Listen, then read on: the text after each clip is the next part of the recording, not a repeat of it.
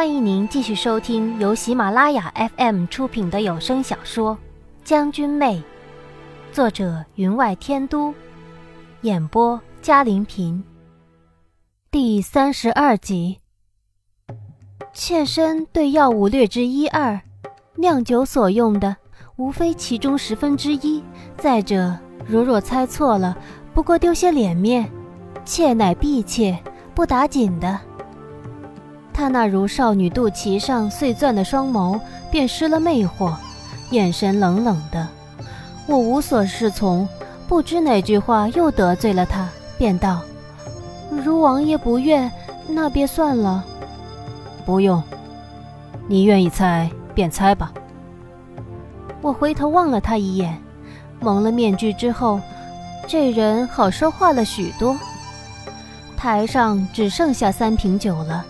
最后一瓶更是以金线织成的细网兜住，暗银的酒瓶反射着台上的灯光，隐隐发出温润暗光。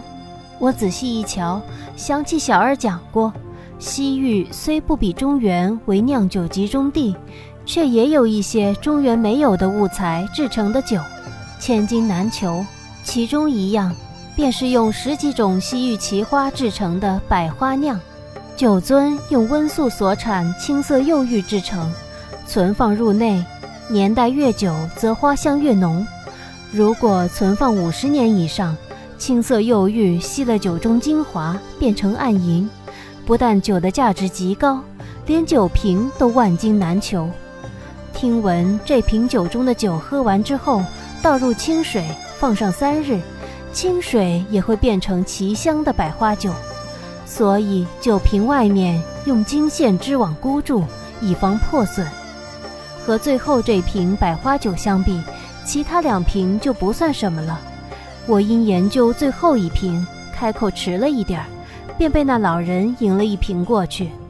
我忙提起精神，到第二瓶的时候，那老人正在迟疑。台上女子话音刚落，我便举手作答，自是答尽了里面酿酒材料。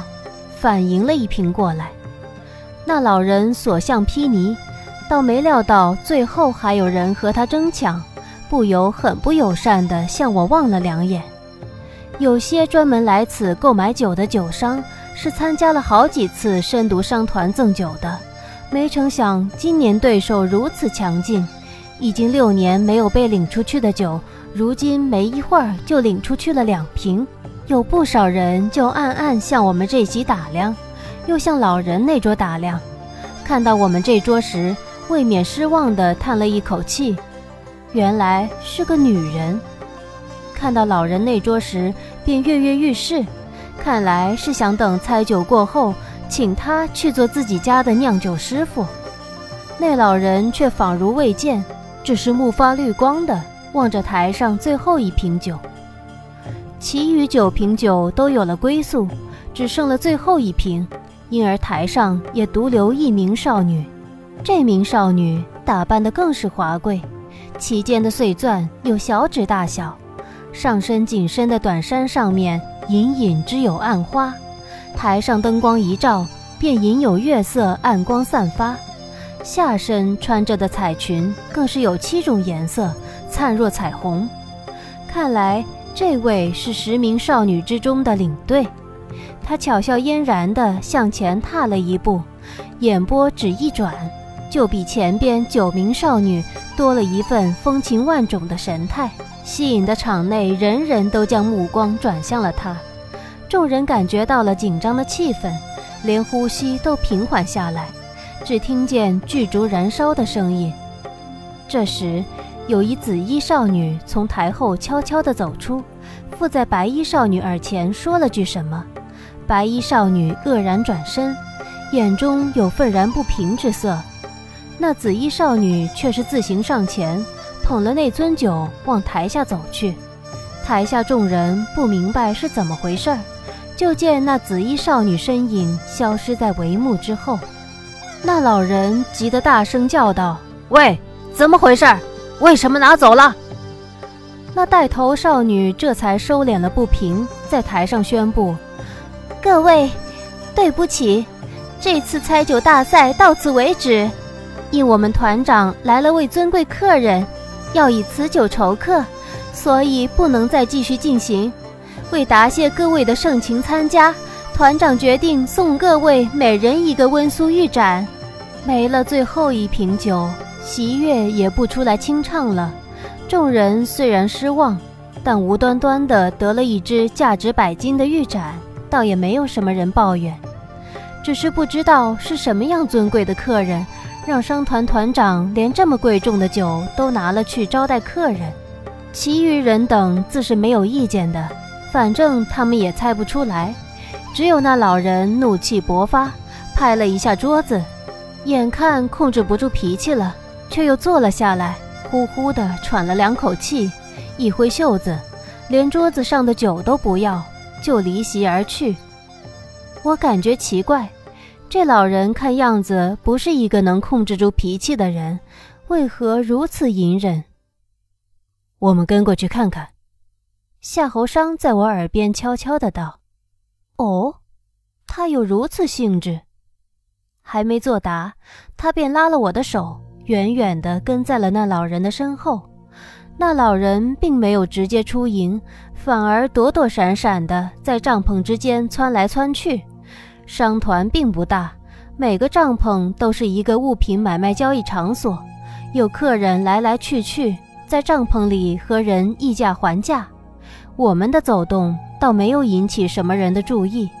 他在几个帐篷间来回走动，走一会儿就仰着头迎风而立，闭目沉思一会儿，然后又往前走，直到来到一个僻静的极大帐篷前面。才停了下来，躲在帐篷后偷看。这帐篷与众不同，前边有两名侍女守着门口，阻止人随便进入。我被夏侯商拉着，躲在另一个帐篷后面，远远地望着那老人。站定之后，我才感觉夏侯商握着我的手滚烫、发潮、汗津津的，让我感觉仿佛置身于滚水之中。忙一怔，想缩了回来，可一想着这可是对他的不敬，临时撤了不少力回来，没敢太用力，却没成想他的手变松了，任由我把手拢在了袖中，让我再一次感觉这人今天真的很好说话。王爷，他来这里做什么？看门前有两名侍女，穿着都很精致。比刚才台上的女子不差。这帐篷里住的，想必是那喜月姑娘吧？要喜月姑娘亲自接待，更要以百花酿相请。这个客人身份不凡。我兴趣大增，想混进去看看，却无从下手。那老人缩在帐篷一角一动不动，看来也无从下手。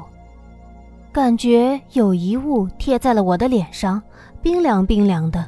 我回头一看，夏侯商的脸离我不过咫尺，见我回头望他，才避得远了一点儿道：“我们过去看看。”他也起了疑心，可我们还没有想出办法，就看见那大帐篷的门帘被拉开了，那紫衣女子出来吩咐了一句什么。其中一个看门的侍女便急匆匆地向另外的帐篷走去，看来都想看看这女子是去传膳还是去叫人。我们没动，那老人也没动。晚风习习，我瞧见迎边立的商旗被风吹得笔直，原是深秋时节，却感觉身上热烘烘的，一丝凉气都没有。一打量，这才发现。不知什么时候，夏侯商已然将我逼在了帐篷的角落，一只手横了过来，撑在帐篷支梁上，将我半拥在他身边。可身躯手臂却并不接触我，只形成一个半封闭的空间，让我感觉不到一丝冷意。我有些奇怪，抬头向他望去，却见他仿佛根本没有注意到这一点。只是冷冷地注视着那个帐篷，也许他这样站着舒服一点儿，我只得这么想。过了一会儿，他低声道：“有人来了。”您正在收听的是由喜马拉雅 FM 出品的《将军妹》。我们躲躲闪闪的走过了几个帐篷，便瞧见那名白衣侍女领了一队人向这边走来。那群人有男有女，身着异族服装，手里有的拿了乐器，有的拿了杂耍的家事。我们一对眼，我便明白他想做什么了。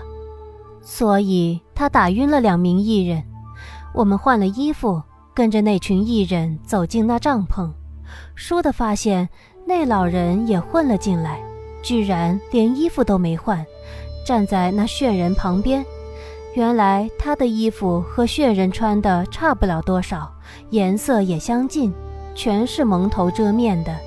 帐篷里有一架预制镂空的屏风。遮挡在我们这群艺人和里面坐着对饮的两人之间，隐约可以听见杯碟相击，清脆如玉石相鸣。可是安静得很，良久没有一丝人声传出来。这种安静，感染了站在屏风外的一众艺人。这些人走南闯北，看来都是经过大场面的，个个连大气都不敢出。又隔了一会儿。便有两个侍女过来搬开了屏风，示意我们可以开始表演了。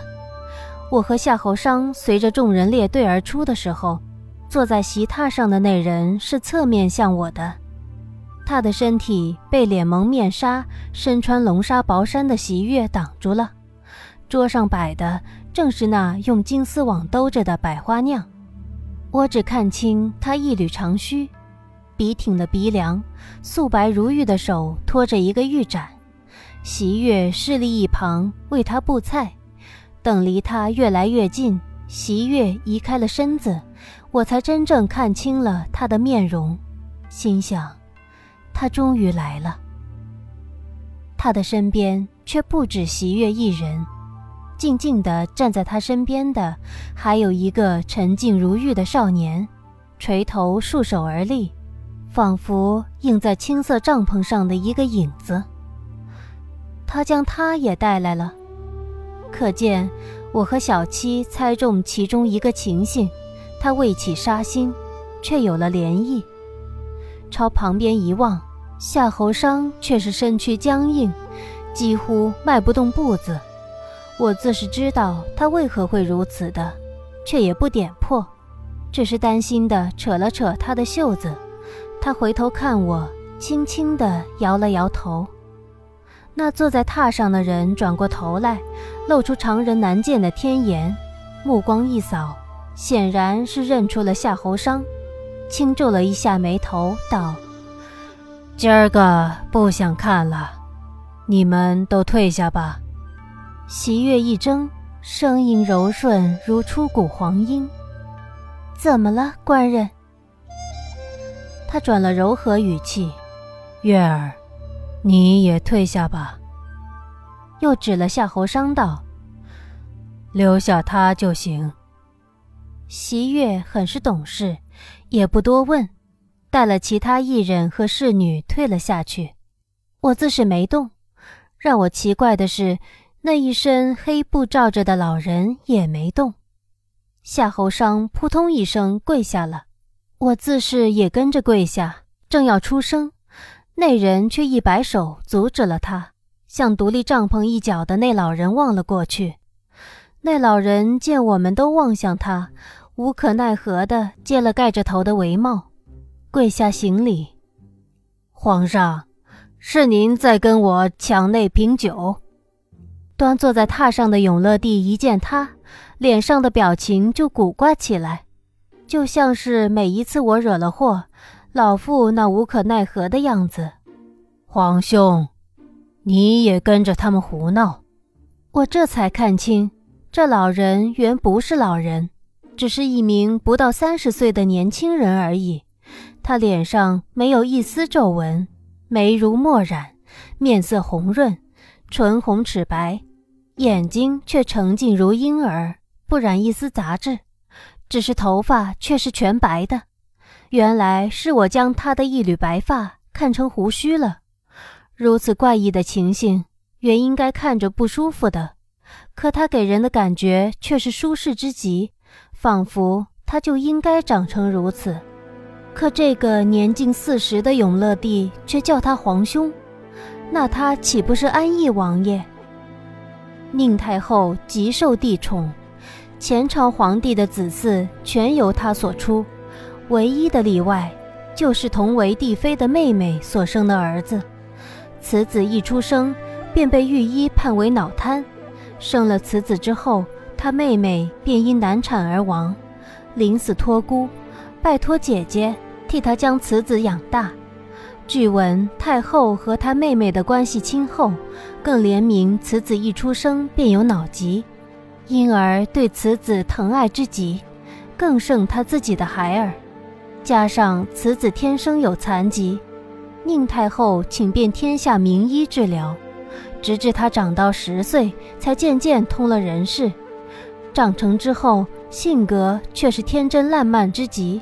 素喜玩乐，因而被封为安义王，是唯一一个准许住在皇宫里的王爷。看此情形，这安义王一出，连皇上也要避他三分。皇上，我怎么跟着他们胡闹了？我还不知道他们是谁呢。永乐帝身为帝王，天生带着一股君临天下的霸气，一举手一投足。无不尊贵非凡，如果不是这样，那见多识广的花魁也不会自动自觉地小心伺候了。我可以肯定，那花魁也并不知道他的真实身份。不光是花魁，就连夏侯商见了他，也立刻小心翼翼起来，脸上的面具虽遮了表情，可我看清了他握在衣袖中的手，指关节发白。可这安义王却是满不在乎，并不称臣，一口一个我。永乐帝却是无可奈何，只能装作没有听见。看来此等情形是极为常见的，他也习以为常了。他是一个正常人，总不能和一个痴人计较吧？他很怕这安义王胡搅蛮缠，顺手指了指桌上的金兜银瓶，道。这酒朕已拿来了，你如果要，便赏了你吧。安义王脸上马上绽放出一个大大的笑容，也不等他叫平身，站起身来就跑到案台上拿了那酒，先不管其他，揭开盖子，深吸了一口气，仿佛色狼遇到了美女，那样子让人叹为观止。打发了安义王，永乐帝这才转过身来，对夏侯商冷冷的道：“朕的好皇儿，儿臣该死。”夏侯商早就除了脸上的面具，前额撞在地上，重重的磕了一个头。原是应该在府内吃斋念佛的斋戒之日，却被自己的父亲当场抓了个正着，怎不叫他惊慌？我在他身后跪着，虽然伏在地上，却也感觉永乐帝对夏侯商冷淡，语气之中听不到父子之情。他恐怕是唯一一个母妃受宠，自己却不受宠的皇子。正因如此，他从小便被江妃送到了山上学武。作为一个不受宠却是聪慧异常的皇子，却没有自保能力。留在宫中会有什么样的下场？相信他的母妃早就明白了，所以那个时候他才会故意向俊撵玉挑衅，引得永乐帝将他远远地打发到西疆。虽然达到了目的，但他心中何尝不痛？所以才养成了这样谨言慎行、锋芒内敛的性子，甚至要用好色无为以求自保。不知道为什么，这一瞬间我却有点可怜他。听众朋友，本集的将军妹就播讲到这里，感谢您的收听，更多精彩有声书尽在喜马拉雅。半生一起。半世狼藉。